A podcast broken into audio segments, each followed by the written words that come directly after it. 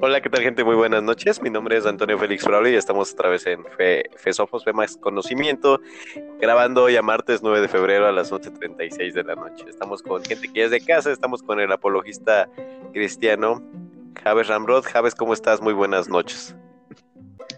¿Qué tal, Braulio? Gracias por invitarme otra vez a esta transmisión. No, no, de nada, este, sabes que es tu casa. También tenemos al apologista cristiano este, Kim Hua Funk. ¿Cómo estás, Kim? Muy buenas noches.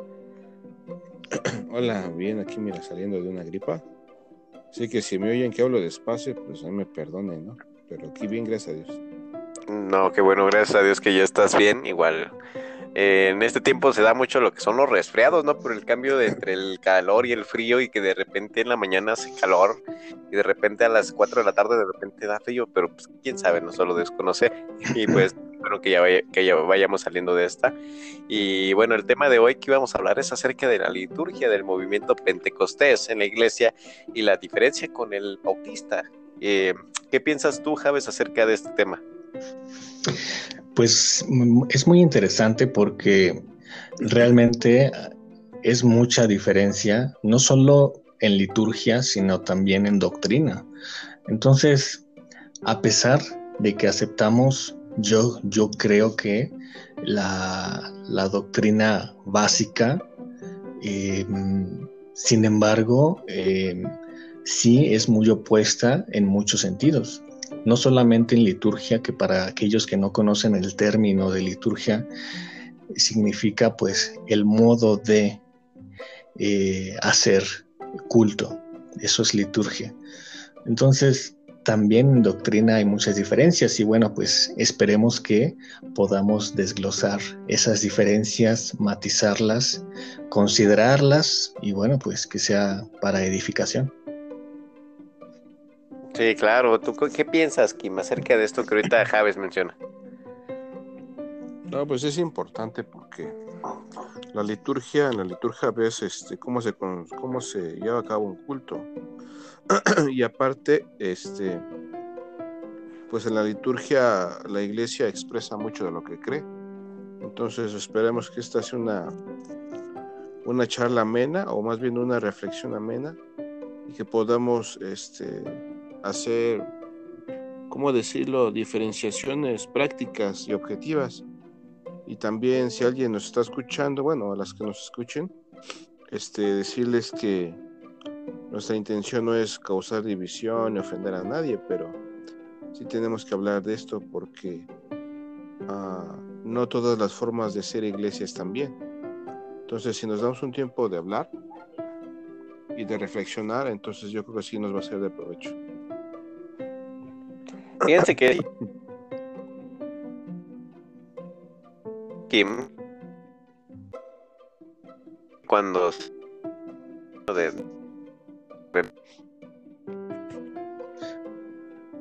creo que tiene problemas de internet. Eh, incluso pues hay, hay riña entre la entre la iglesia. Fíjense que lo, ajá, exacto, la otra vez estaba viendo un video de de doctrinas igualmente y pues más que nada nosotros buscamos adorar a Dios. Hay mucha gente que no lo interpreta así, pero si ustedes ven los comentarios de esos videos, hay guerra entre hermanos. O sea, es como de, no, es que tú Pentecostés te vas a ir a, quién sabe dónde. Y, o sea, y vemos, y realmente este no es el fin, porque pues todos de alguna manera somos la, somos diferentes partes del cuerpo de Cristo, ¿no?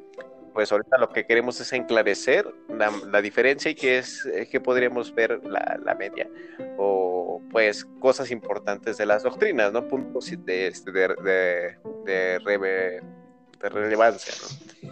Y bueno, ahorita yo que ustedes sabrán, todos los que nos escuchan, pues yo crecí en la cuna de una iglesia pentecostés. Pues sí, realmente yo, yo no he experimentado lo que es ir a una iglesia bautista, pero por lo que tengo entendido, este Javes y este Kim iban sí, a una iglesia bautista. Este, una iglesia bautista, pero lo chistoso es que cuando nos tocaba hablar de la de la historia de los bautistas con los hermanos en la iglesia, a veces ni siquiera sabían este pues el origen o cómo es que cómo que llegamos a creer lo que creemos.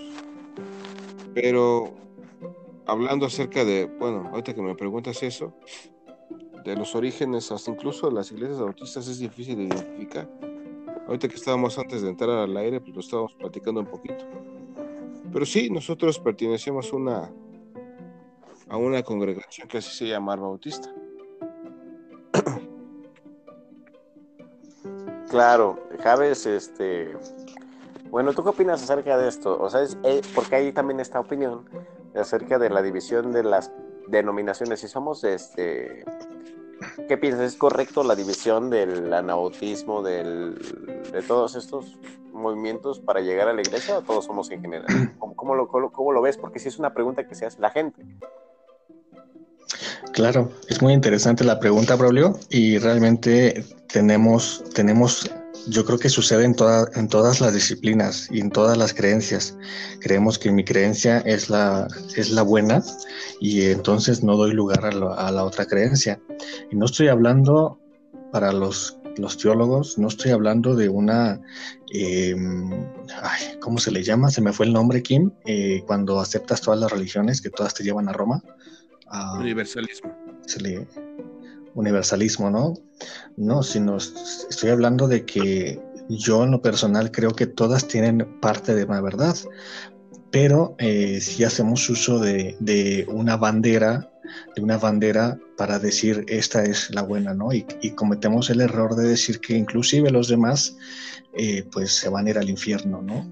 Y es algo que yo creo que es incorrecto. Jesús es sin denominación. Jesús es una persona y Jesús estableció una iglesia. Lo que, lo que quien denomina, quien denomina a la iglesia, pues somos nosotros. Y nos denominamos por ciertos caracteres o características que nos identifican generalmente en agrupaciones, ¿no?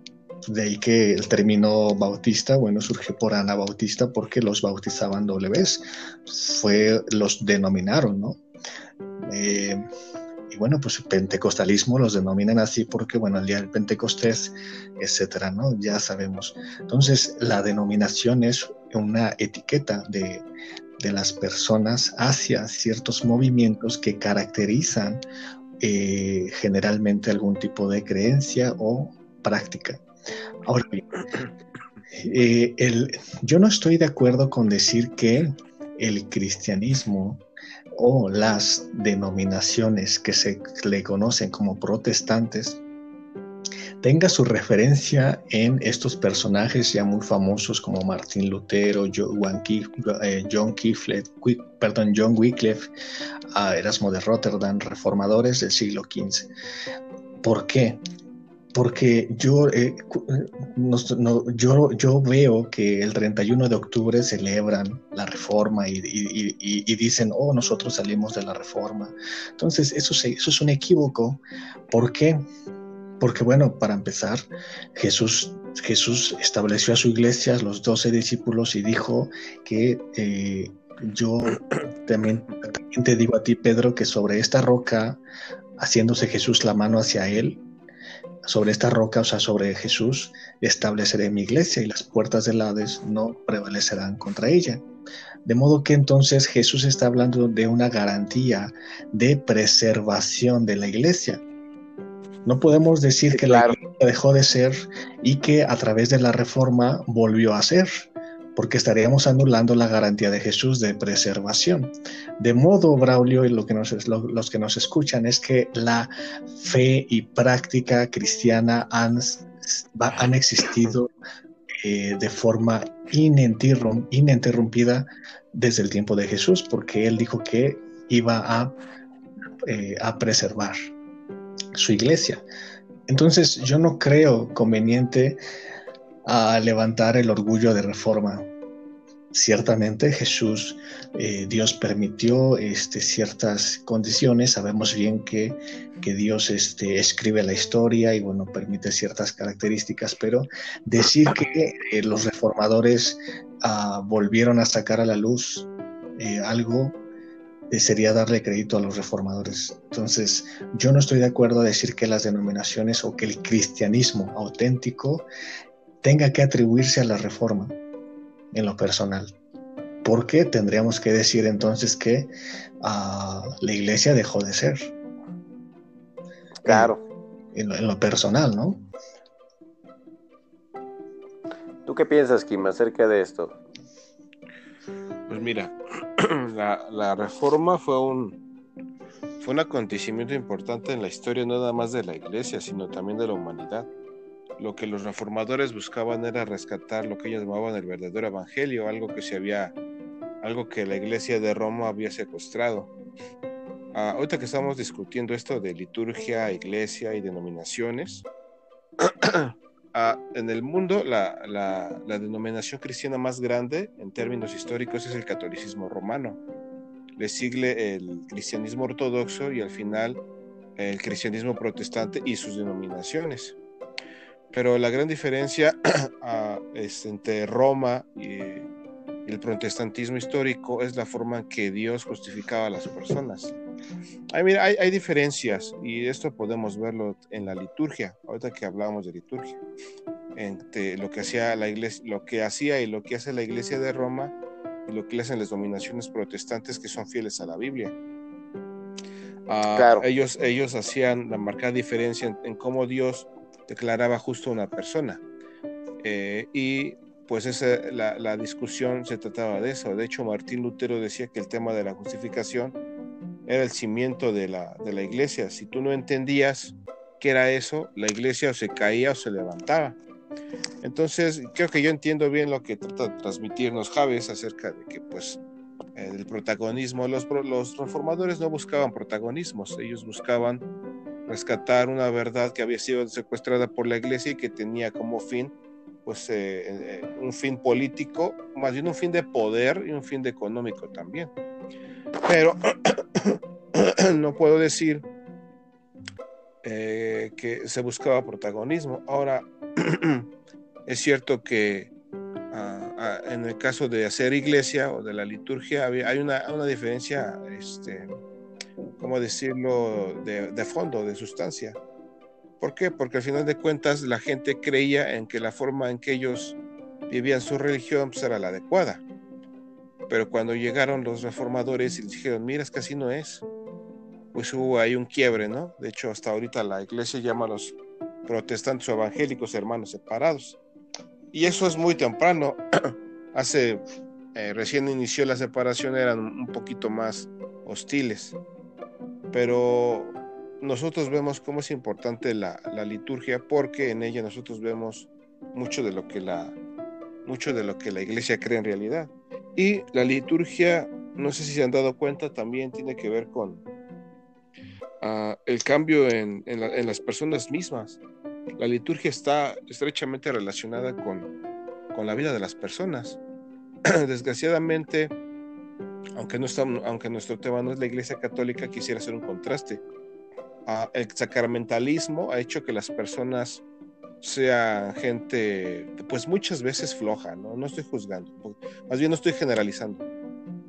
Pero ellos creen que con cumplir ciertas reglas, ciertos ritos, ellos también con, ellos están bien con Dios. Pero ahí hay, hay un problema. Ah, ni siquiera, muchos ni siquiera leen la Biblia, no hay, un, no hay un interés genuino en eso. Pero te repito, no estoy, ni quiero generalizar. Y todo eso es parte de su liturgia. Entonces eso afecta directamente a las personas y su vida. Claro, tú, tú lo decías bien la otra vez, perdón, este, que creencia es igual a destino, ¿no? Entonces, debido a todas estas cosas, pues podemos ver una, una clara diferencia. Fíjense que, que ahorita estábamos hablando acerca de, del pentecostal, del movimiento pentecostal o pentecostés, que muchos lo mencionan así, todos tienen un origen, ¿no? Ahorita yo, ahorita ustedes que hablaban acerca del origen de la iglesia bautista, pues hablaban de que es incierto, ¿no?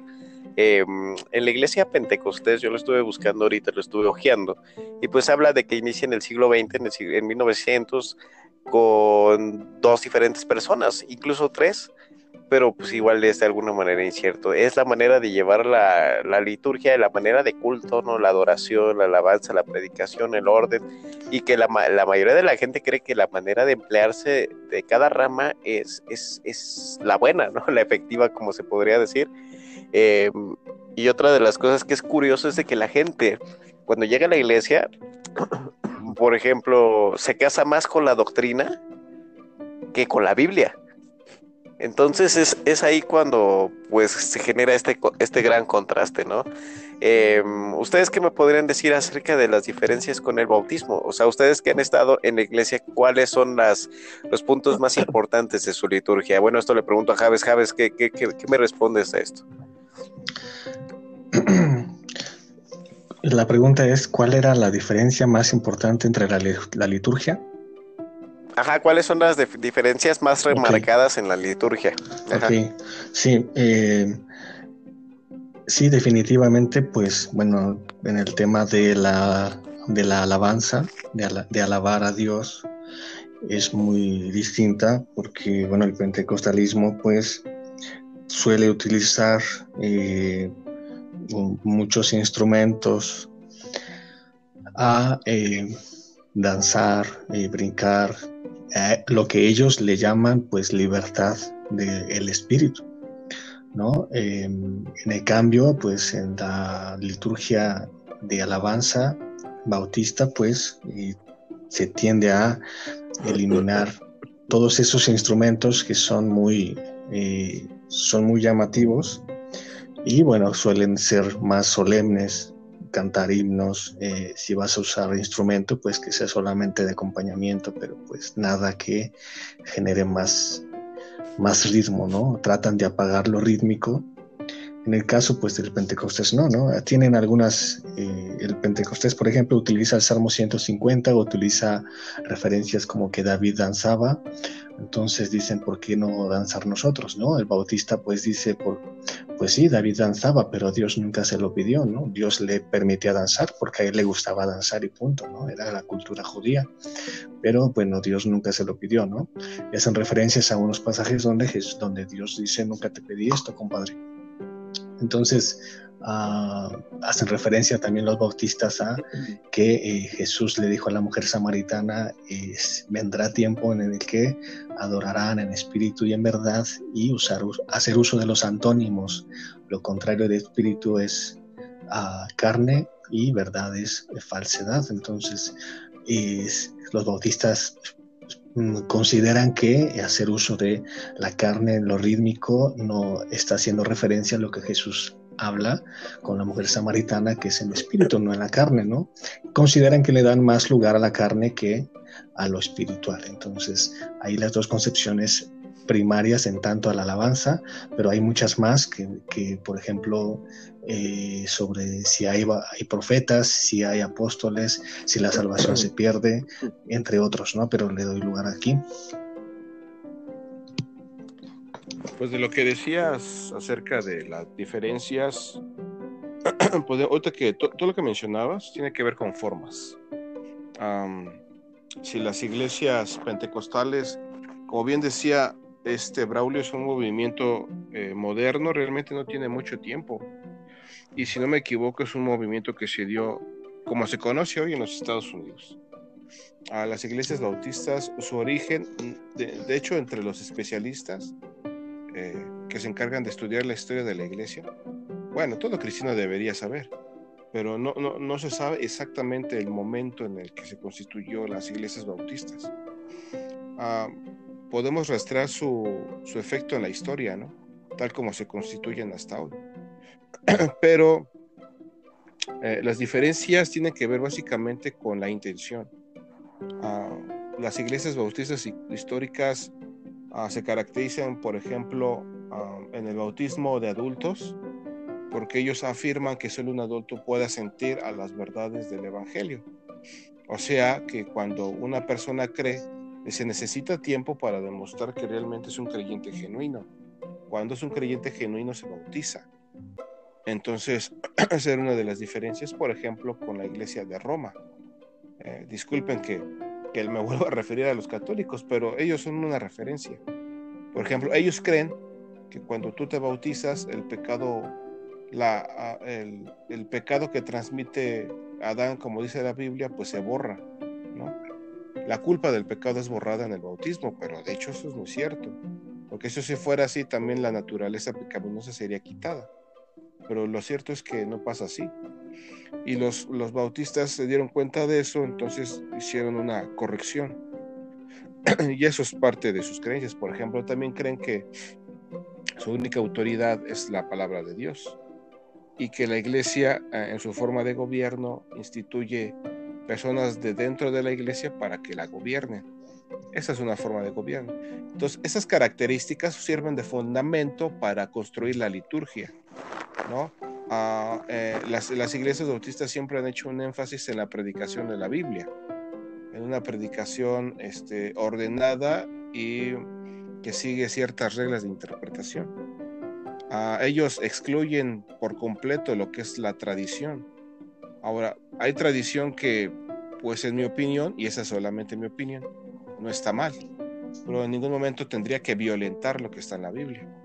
Entonces, ¿por qué menciono todo esto? Porque todo esto sirve de fundamento para construir la liturgia. Y según la liturgia, la liturgia tiene que afectar el corazón de las personas. Si no la transforman, no sirve. Y si no sirve, entonces eso quiere decir que no está basado en la palabra de Dios. Ahora, las iglesias pentecostales, hay un énfasis en lo que yo he visto, ahorita que estamos hablando de nuestra este, experiencia personal, ah, hay un énfasis en lo que llaman dones del Espíritu, algunos afirman que siguen operando, ellos creen en la existencia de los apóstoles y profetas modernos, ellos creen que Dios sigue lavando a través de sueños, a través de visiones, todas estas cosas.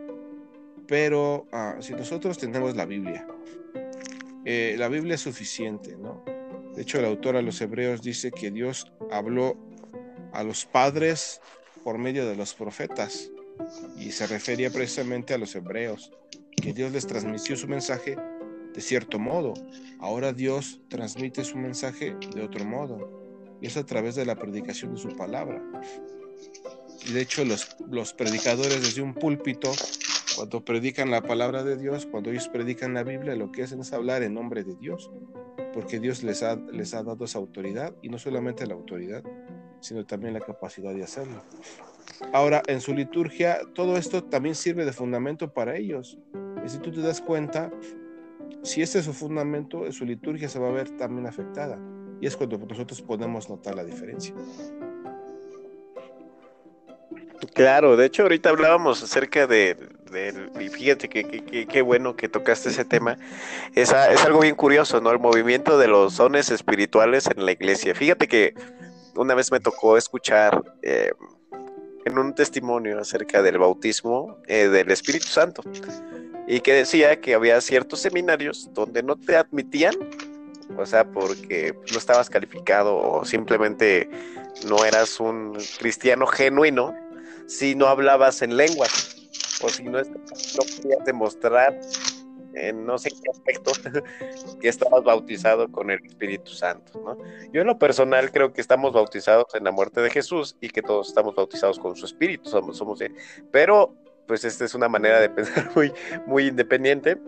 Lo podemos ver en Romanos 13, em, este tipo de cosas. Pero que, la gente sigue creyendo que sigue tratando así el espíritu en este tiempo, cuando yo creo que ya no.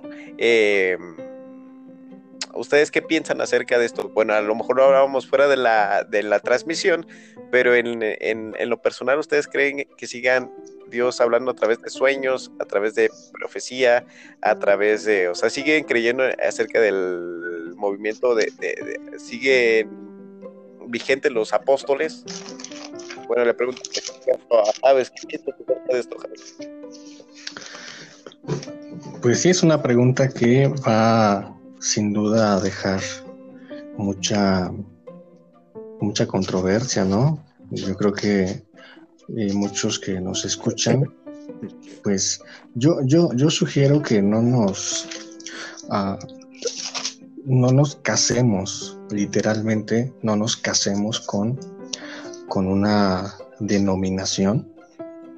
Uh, yo sé que a muchos no les va a parecer esto, pero pues siempre tenemos que tener, tener en mente el principio de individualidad que viene en Hechos donde dice que los de Tesalónica eran más nobles que los de Berea y escudriñaban escudriñaban perdón, la escritura para ver si lo que decían era verdad.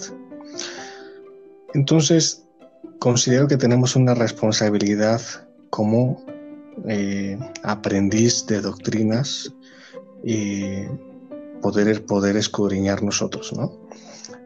Em, sin embargo, también el maestro tiene responsabilidad de enseñar. Dice el apóstol Pedro que eh, no, hagan, no se hagan muchos maestros, puesto que recibirán mayor condenación, ¿no? haciendo énfasis de la responsabilidad que tiene un maestro de una doctrina. Entonces, la pregunta es que si existen apóstoles, hoy en día concretamente esa es la pregunta, pues yo considero bueno, hay que, muchos hacen uso del término apóstol en cuanto al sentido nominal y eso entra en reglas de interpretación, ¿no? Porque muchos, generalmente el Pentecostés lo que hace es ir a la, a la raíz de la palabra y, decir, bueno, esto significa esto y entonces podemos aplicarlo así. Ah, pero el apóstol Pablo dijo, bueno, yo sé hablar, yo sé el significado de las palabras, pero prefiero hablarlo de una forma que entiendas.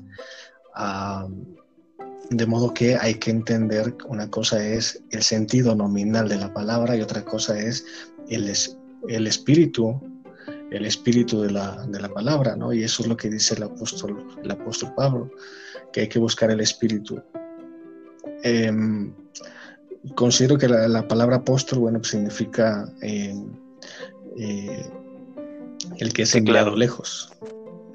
La palabra se descompone en apo, aparte, fuera, lejos, y, el que es enviado lejos, ¿no? Ese, es el apóstol.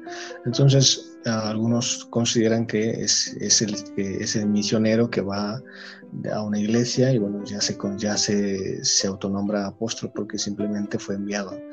Entonces, pero hacer uso del apóstol recordemos que hay ciertas características que según la Biblia dice que deben de tener para ser apóstoles. Cuando Judas eh, cayó de entre los doce, establecieron a uno, dice Hechos, dice que, eh, que haya estado con nosotros desde el ministerio de Jesús y que haya sido testigo ocular de todo esto. Entonces hay ciertas características que, que lo hacen ser un apóstol. Entonces, consideramos que, bueno, yo considero que no existen apóstoles en esos tiempos, sino solamente los apóstoles que, eh, de acuerdo a hechos, eh, estuvieron en el tiempo de Jesús, desde el ministerio de Jesús, y fueron testigos oculares del, ministerio de Jesús. Entre ellos, pues el apóstol, el apóstol Pedro hace referencia, inclusive él dice, yo soy el último de los apóstoles de modo que, de modo que ya no puede haber más apóstoles. Si alguien quiere hacer uso del sentido nominal de la palabra, pues que haga uso del sentido, sentido nominal, pero no en el sentido estricto de las características que debe tener un apóstol. Esa es mi opinión. Fíjate que es que el problema, ¿sí me escuchas? Ah, claro. Em, sí. Yo creo que el problema del cristiano es que cuando se casa con una liturgia, con una, con una denominación, vaya así, cree más en la de, lo que afirma la denominación que en lo que afirma la misma Biblia. ¿no? Ahorita hablábamos acerca de, del, del, apostolado y yo también creo firmemente que ahorita ya no está vigente, ¿no? Y ahorita vemos un movimiento que ya mucha gente que, que lleva cierto tiempo en el, el Evangelio se autodenomina el nuevo apóstol, ¿no? Eh, y, hasta se embulla cuando va a haber una predicación de esto de no te pierdas la predicación de tal apóstol, ¿no? O sea, haciendo énfasis a esto, ¿no? Cuando realmente yo creo que es un término incorrecto, ¿no? Ahora, acerca de lo que te preguntaba, el movimiento del de, por ejemplo, de profecía. Eh, les comentaba que yo escuchaba comentarios acerca de que la iglesia debe de estar constituida a fuerzas por alguien que debe de ser profeta y un intérprete, un intérprete, perdón. Entonces, es aquí cuando se empieza a tomar como de realmente quieren un profeta, porque ya no hay que revelar, o quieren un vidente. Por supuesto. Por supuesto, se tiene, se tiene mal concepto este, bueno, que me dé la palabra aquí, se tiene mal concepto de, eh, de qué es espiritual, ¿no? Porque dices, oh, una persona espiritual es aquella que ve sueños, que, que sana enfermos, que etcétera.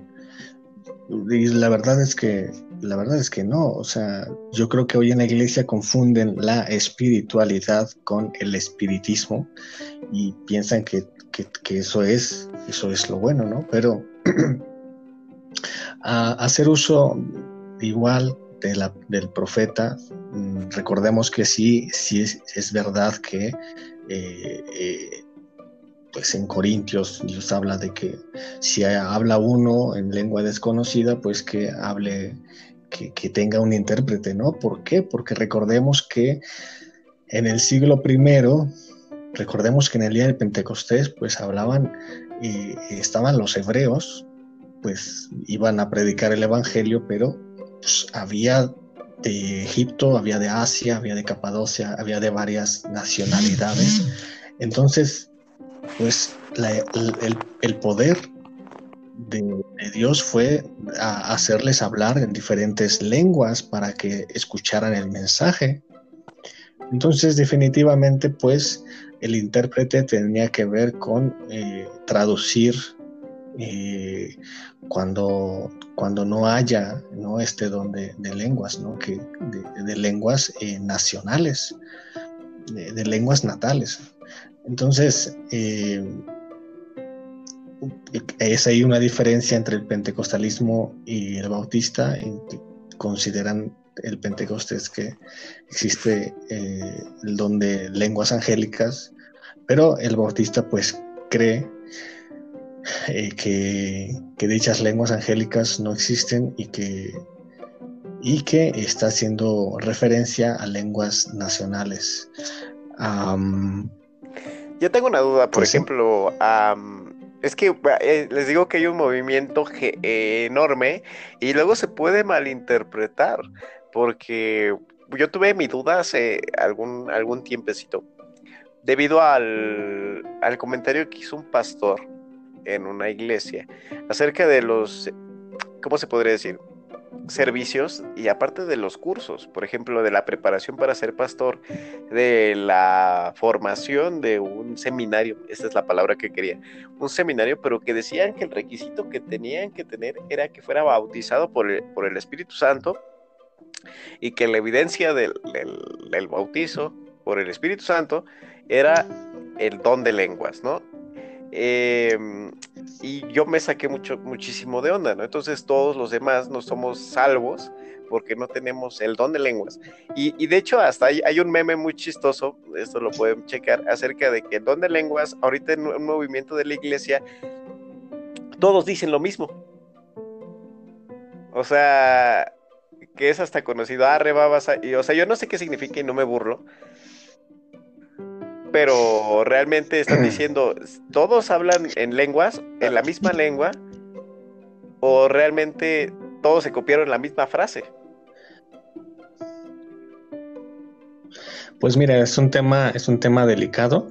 Es un tema delicado, la verdad. Mm, la verdad es que ellos consideran que el hablar así, pues les da más autoridad, no lo sé, quizás, pero pues eso es algo que no, no, da lugar, o sea, pretender hablar de esa forma y decir que, bueno, es el ungido. Realmente Juan dice, ustedes son los ungidos, todos somos ungidos. Y realmente todos, todos fuimos bautizados desde el día que, creí, que creímos. de modo que no hay evidencia bíblica para decir que si no hablas en lenguas no eres salvo. Y eso es por falta de, del principio de individualidad de lo que hizo la iglesia de Berea, escudriñar la escritura para ver si lo que dicen es verdad. Considero esto, no sé quién. Sí, el espíritu. sí, ya estoy aquí. Pasa que hubo una pequeña falla técnica de internet, pero ya estamos hablando. Eh, bueno, creo que todavía no suena. pero, a ver, fíjense que, a través de esto surgió la duda porque yo buscaba en internet y bueno, realmente yo creo que esto es lo que falta en la iglesia, ¿no? una sensibilidad al que no sabe y en la instrucción, ¿no? Porque realmente eh, cuando uno tiene estas dudas, a mí en lo personal lo que generaba era la, la espinita para buscar. em, cuando nosotros nos llegamos a Romanos, si no me recuerdo, Romanos 6, capítulo 3, dice, ¿qué pues diremos? ¿Perseveraremos en el pecado para que la gracia abunde? Dice, de ninguna manera, porque los que hemos muerto al pecado, ¿cómo viviremos aún en él? ¿O no sabéis que todos los que hemos sido bautizados en Cristo Jesús hemos sido bautizados en su muerte? Porque somos sepultados juntamente con Él para muerte por el bautismo, a fin de que, como Cristo resucitó de los muertos por la gloria del Padre, así también nosotros este, andemos en vida nueva. Entonces yo, yo creo que este es el, bautizo del que se habla, ¿no? Todos somos bautizados en Cristo Jesús cuando venimos a, a creer, ¿no? La evidencia es el cambio y la vida nueva. Más no podemos afirmar con esta severidad, que yo podría afirmar que es severidad, de que si no, no, no tenemos la evidencia de que somos profetas, podemos descalificar tu salvación. Por supuesto no vemos a los apóstoles en, el libro de los hechos, ¿no? Pues a ver, tienen que hablar en lenguas, clases de lenguas angélicas, porque si no, no van a ser salvos. O sea, realmente carece de fundamento histórico y bíblico. Claro, y de hecho es, es complicado porque realmente hay, fíjense que, que hay que tanta cosa. Yo, yo, hay cosas a lo mejor que yo ignoro, porque como ahorita Javes hablaba, no podemos ser tan, tan, tan específicos en cierto tema, somos humanos y se nos olvidan las cosas o no, nos hemos adentrado tanto. Pero una vez me acuerdo que entré acerca del movimiento del, de, la, de la profecía y fíjense que, que, es tan curioso. Yo me acuerdo que me metí a, páginas de internet, el, ya ves que cuando creas un nuevo Facebook, eh, te aparecen sugerencias y buscas seguir páginas cristianas. lo, raro es que pues al picarle a tantas, pues hay diferentes puntos doctrinales y puntos de vista. Cuando le doy a una, era un evangelista que hablaba acerca de las elecciones de Donald Trump, pero yo veía que era el preterismo, ¿no? De que él iba a establecer el reino de Dios en la tierra, porque pues él estaba en pro de las, de la, ¿cómo se podría decir? Es que está el liberalismo y ¿cómo se llama el otro, jefe? No, sé si me puedes ayudar con el término. conservadores. Conservadores, de los conservadores. No. Que, ellos profetizaban y hacían videos en serio acerca de la historia de Donald Trump, de que él iba a ser el... No me acuerdo cómo, cómo lo mencionan, pero tiene un término en específico, ya después se los diré. Em, acerca de que él iba a establecer el reino de Dios en la tierra y que él no podía perder las elecciones. O vaya que llega diciembre y pues ¿qué creen? O sea, empiezan a hacer, y empiezan así a responder qué pasó con las profecías, con el movimiento espiritual de esto, Cuando vemos que en, Daniel y en muchos libros que, Dios es el que pone y quita reyes. O sea, ¿a Dios lo hacemos mentirosos a base de la revelación o es inconsciente el deseo de la gente por infundir una idea. ¿O tú qué piensas acerca de esto, Jas?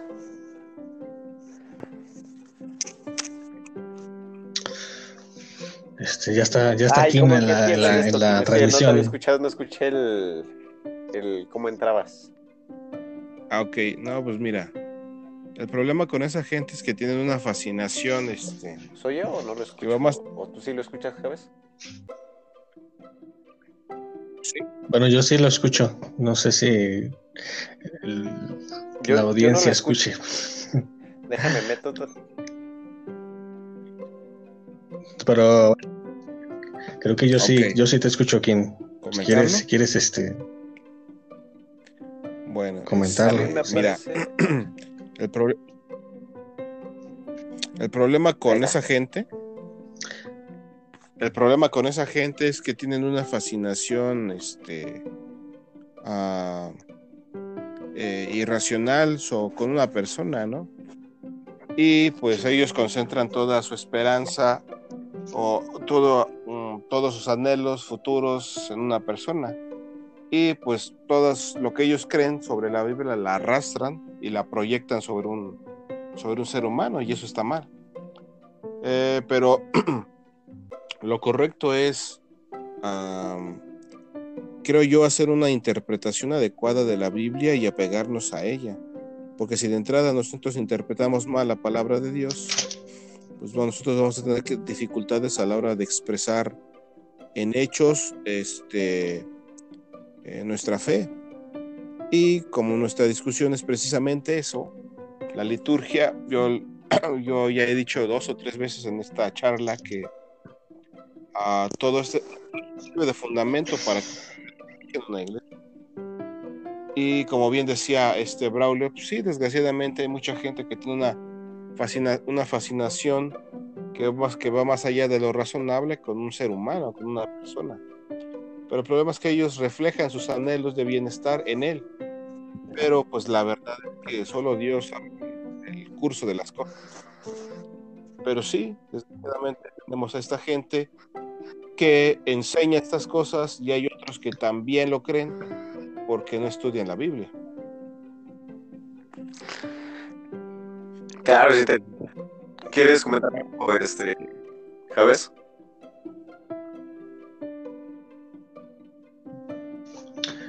Creo que tienes problemas con el internet, no sé cómo sí, lo Sí, como con eco este, Braulio. ¿Me escucho con eco? Pero... Sí, no sé si... Tengo mis manos libres. A ver. ¿Ya me escuchan? Sí, todo eso es con un, con un poco de... ¿No es alguien que sí. la voz?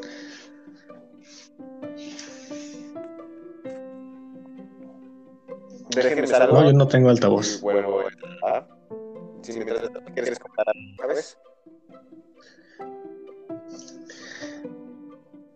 Sí, yo creo que, pues sí, Kim. Eh, hay gente que, que tiene este.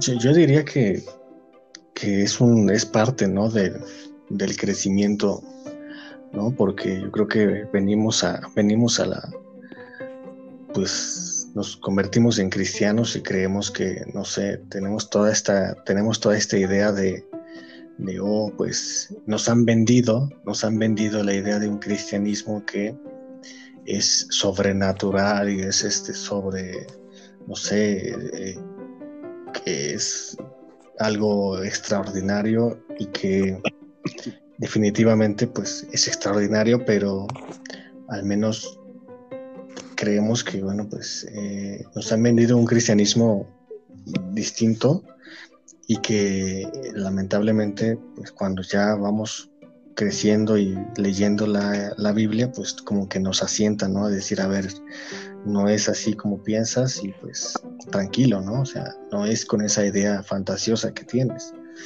Entonces, pero también a la vez, entre más, entre más conocemos, que no pretendemos decir que conocemos mucho, pero también nos hacemos más perezosos para poder corregir, ¿no? Para enseñar y que los que están uh, con esas ideas, pues tienen todas las, las, ganas, ¿no? Y lo hacen en pro de, de no sé si bien intencionado o mal intencionado, de, de, de. Sí, mira, lo que pasa es que tenemos que hacer algunas aclaraciones con respecto a eso. La, la fe cristiana, nosotros podemos decir objetivamente que la fe cristiana es sobrenatural.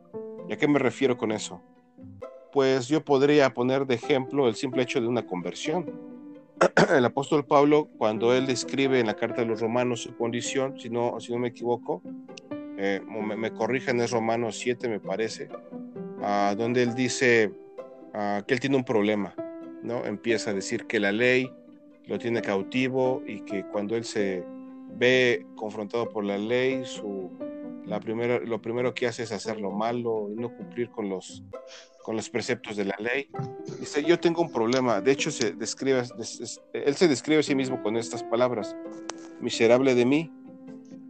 Eh, esas palabras son clave ahí porque nos permiten ver que él reconocía su condición. Entonces, cuando Dios obra en el corazón de una persona, él la transforma, pero la, la, la, el cambio viene desde, eh, desde adentro, pero el cambio no lo puede obrar la persona, lo tiene que obrar Dios. Entonces, en ese sentido, sí podemos decir que la fe cristiana, su fundamento es de tipo, o sea, es un milagro. Yo recuerdo a un predicador decir que la conversión de una persona es un milagro. No, no, no, no, se, no se da por consejos ni por este ni por alguna charla de tipo motivacional o moral, No, no se da por eso, se da porque Dios interviene de forma sobrenatural en una persona a través del mensaje, de la predicación de la palabra de Dios, en este caso del Evangelio de Jesucristo. Y cuando se da eso, pues la conversión se da, valga la redundancia. En ese sentido, nosotros sí podemos decir que la, que la, que la, que la Biblia enseña que Dios obra milagros, pero eso este, es muy diferente a lo que tú comentabas, ¿no? y lo que hemos venido diciendo a lo largo de nuestra charla, que en las iglesias es decir, tú no tienes el espíritu, no, crees, no eres verdaderamente cristiano. O si tú no hablas en lenguas, no eres verdaderamente cristiano. O si tú no haces esto haces aquello, no, no eres verdaderamente cristiano. Eso es un problema. Pero decir eso a, limitar la, acción de Dios, pues está, está muy mal. Y sí, desgraciadamente las iglesias se han visto en ese fallo, pero nosotros sabemos que no es así. Claro, ¿ya me escuchan bien? fíjense que, esto es muy cierto lo que dice Kim. Hay una, yo creo que falta de sensibilidad delante de muchos pastores, delante de muchos ministros para interpretar. A, veces yo creo que, el cristiano en general, yo creo que lo, hemos mencionado en otros podcasts, acerca del conformismo que hay en la iglesia, ¿no? Nos conformamos a lo que nos predican y a lo que nos enseñan y nos casamos con una este, denominación, con una liturgia, con una manera de pensar y con lo que dice el pastor o con lo que dice tal persona, más allá de lo que dice la Biblia. Entonces esto genera un movimiento de ignorancia y de religiosidad delante de la gente, del cual más que una denominación se vuelve un sectarismo. Pero bueno, ahorita yo lo estaba viendo porque fíjense que, yo en lo personal, hay muchas cosas de las que me da vergüenza hablar. Y una de estas es que cuando yo empezaba en la iglesia, como les puedo decir, yo no, no tenía como, era muy joven, la verdad, tenía 15 años, 15 años, 16 años, Javes acordará. Yo, pues, era lo que nos remitía, ¿no? Como del el típico del dominguero, del que nada más va cuando toca y a veces no voy, ¿no? Yo iba martes, jueves y domingo, me acuerdo muy bien de esto, y era martes a las 7 a 9, del jueves de 7 a 9 y. Pero pues realmente uno se deja guiar por esto, ¿no? Ah, es ir a la iglesia, voy, soy buena persona. Tenemos este falso concepto. En otros casos, yo me acuerdo que escuchaba en alguna ocasión a una persona que nos hacen, que, que, que, se venden como si fueran este, mesías, realmente, como los denominados apóstoles, que nos hablaban es que yo estaba en tal lugar y Dios me trajo de acá porque de acá para acá porque yo tenía una misión acá. Y yo me, yo me sorprendía en esos momentos porque yo decía, ah, no, pues sí, eh, teníamos ese concepto, ¿no? De, no, Dios, y, y, y, hacían este énfasis como de yo no quería y le puse pruebas a Dios. Si Dios me contestaba tales pruebas, yo voy a regresar a tal ciudad, ¿no? Eh, yo decía, pero ¿por qué prueba? O sea, dentro, una, alguna espinita dentro de mí, cuando lo escuchaba decía, bueno, ¿por qué? Entonces ya, ya después me, puse a pensar, y realmente el, hombre, esta es una realidad, ah, o sea, como lo decía Kim el otro día, no estás levantando juicio, sino es una realidad que incomoda y que a veces no se toca la iglesia por diferentes tabús que existen, ¿no? Por, por, por pensar en la ofensa, ¿no? El pecado cuando hablas del pecado se piensa que se está juzgando, pero realmente no puedes vivir con él, lo tienes que afrontar. Entonces, que, que, que, aquí yo veo algo interesante, de que hay gente que más que buscar de Dios, se endiosa y hace creer a la gente que está a su alrededor que esto es verdad, por la misma ignorancia y el movimiento este, eh, tan poco filosófico, tan poco, este, ¿cómo se podría decir? tan inteligente para buscar más allá. Entonces yo creo que esto genera que pues, aparte de que haya una corrupción en la manera de llevar el culto, se pierde el enfoque. O bueno, no, bueno, este es mi punto de vista, no sé cómo, cómo ustedes vean este tipo de cosas. Este, bueno, en este caso, Kim. O, ajá. Mira, pues, lo que yo veo es que, por ejemplo, las iglesias que predican lo que hoy llamamos el Evangelio de la Prosperidad, una predicación es parte integral de, una, de la liturgia de una iglesia, ¿no? O de un grupo. Entonces, eso se convierte en un problema porque todos estos ministros, entre comillas, pues lo único que buscan es el beneficio a costa de la necesidad de las personas. Y como ellos, mira, son listos, muchas de esas personas son listas, pero se sirven de la ignorancia de muchos y de la necesidad de muchos para poder chuparles, para poder eh, eh, sacar de ellos algún beneficio económico, y siempre es así. Entonces, cuando alguien los confronta, les dice, tú estás mal, pues obviamente van a reaccionar. Pero lo que yo voy es que su mensaje o la forma de predicar, entre comillas, es parte de la liturgia, de su grupo, de su denominación, etc. Este, y eso hay que corregirlo. Pero si te das cuenta que al ser parte de la liturgia, provoca un mal a las personas. Ahorita que estamos charlando y desarrollando el tema, vemos las consecuencias prácticas de este de, un culto que no está ah, fundamentado en la, en la palabra de Dios y lo que él habló, vemos las consecuencias de eso. Entonces, como bien decías, eh, más que beneficiar a las personas, lo único que provocan es, es hacerles daño. Y pues Ah, se vive una mentira. Y como bien decías, ah, en, alguna conversación que tuvimos en tu podcast pasado, pues creencias son destino. Entonces, uh, tener a la gente así a ellos les conviene. Pero es parte, eh, obviamente, de la liturgia, de una mala liturgia. Entonces, se tiene que corregir pero bueno, para que se corrija se tiene que denunciar primero. Claro. Javes, ¿tienes que, un comentario, agregar algo?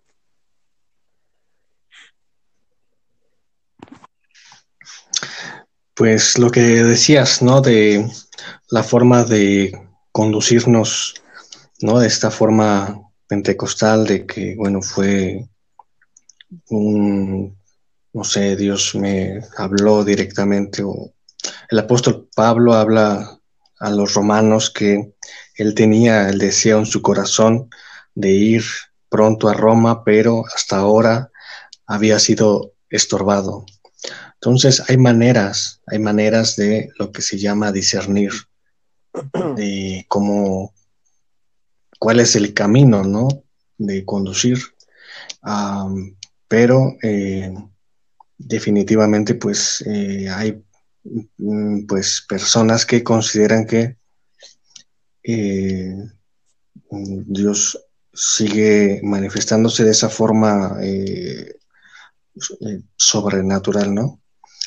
Ah, yo considero, bueno, pues que mm, no, no, podría yo decir que a lo mejor Dios no pudiera hacerlo, mm, pero lo dejaría a lo mejor abierto en un sentido de que si Dios te da un sueño, bueno, pues hay que, pensar, no hay que discernir. No, no todos los sueños son, son guía, ¿no? Puede ser un sueño, o sueño guajiro y tú, tú, lo interpretas como algo que tienes que ir, o sea, soñaste que estás en Japón y bueno, pues dices, oh, Dios me dijo que voy a Japón, entonces, tranquilo, ¿no? puede ser un sueño guajiro. Entonces, yo creo que no es la mejor forma de, discernir, ¿no? El camino. El apóstol Pablo sabía, ¿no? Yo tengo el deseo de ir a Roma, pero me estorba algo, ¿no? Entonces, esa yo creo que sería la forma más adecuada de, conducir, ¿no? Nuestro camino, ¿no? La forma en la que una cosa es la voluntad humana y que el deseo que hay en nuestros corazones de hacer o no hacer, pero bueno, pues Dios obra en nuestras condiciones y en nuestro entorno para, para, hacerlo o no hacerlo, ¿no? Y lo vemos en la carta, en los, en los, en los hechos, donde, bueno, a través de una persecución, bueno, Dios obró para que se expandiera el evangelio. ¿no? Entonces, Dios obra el entorno para generar algo.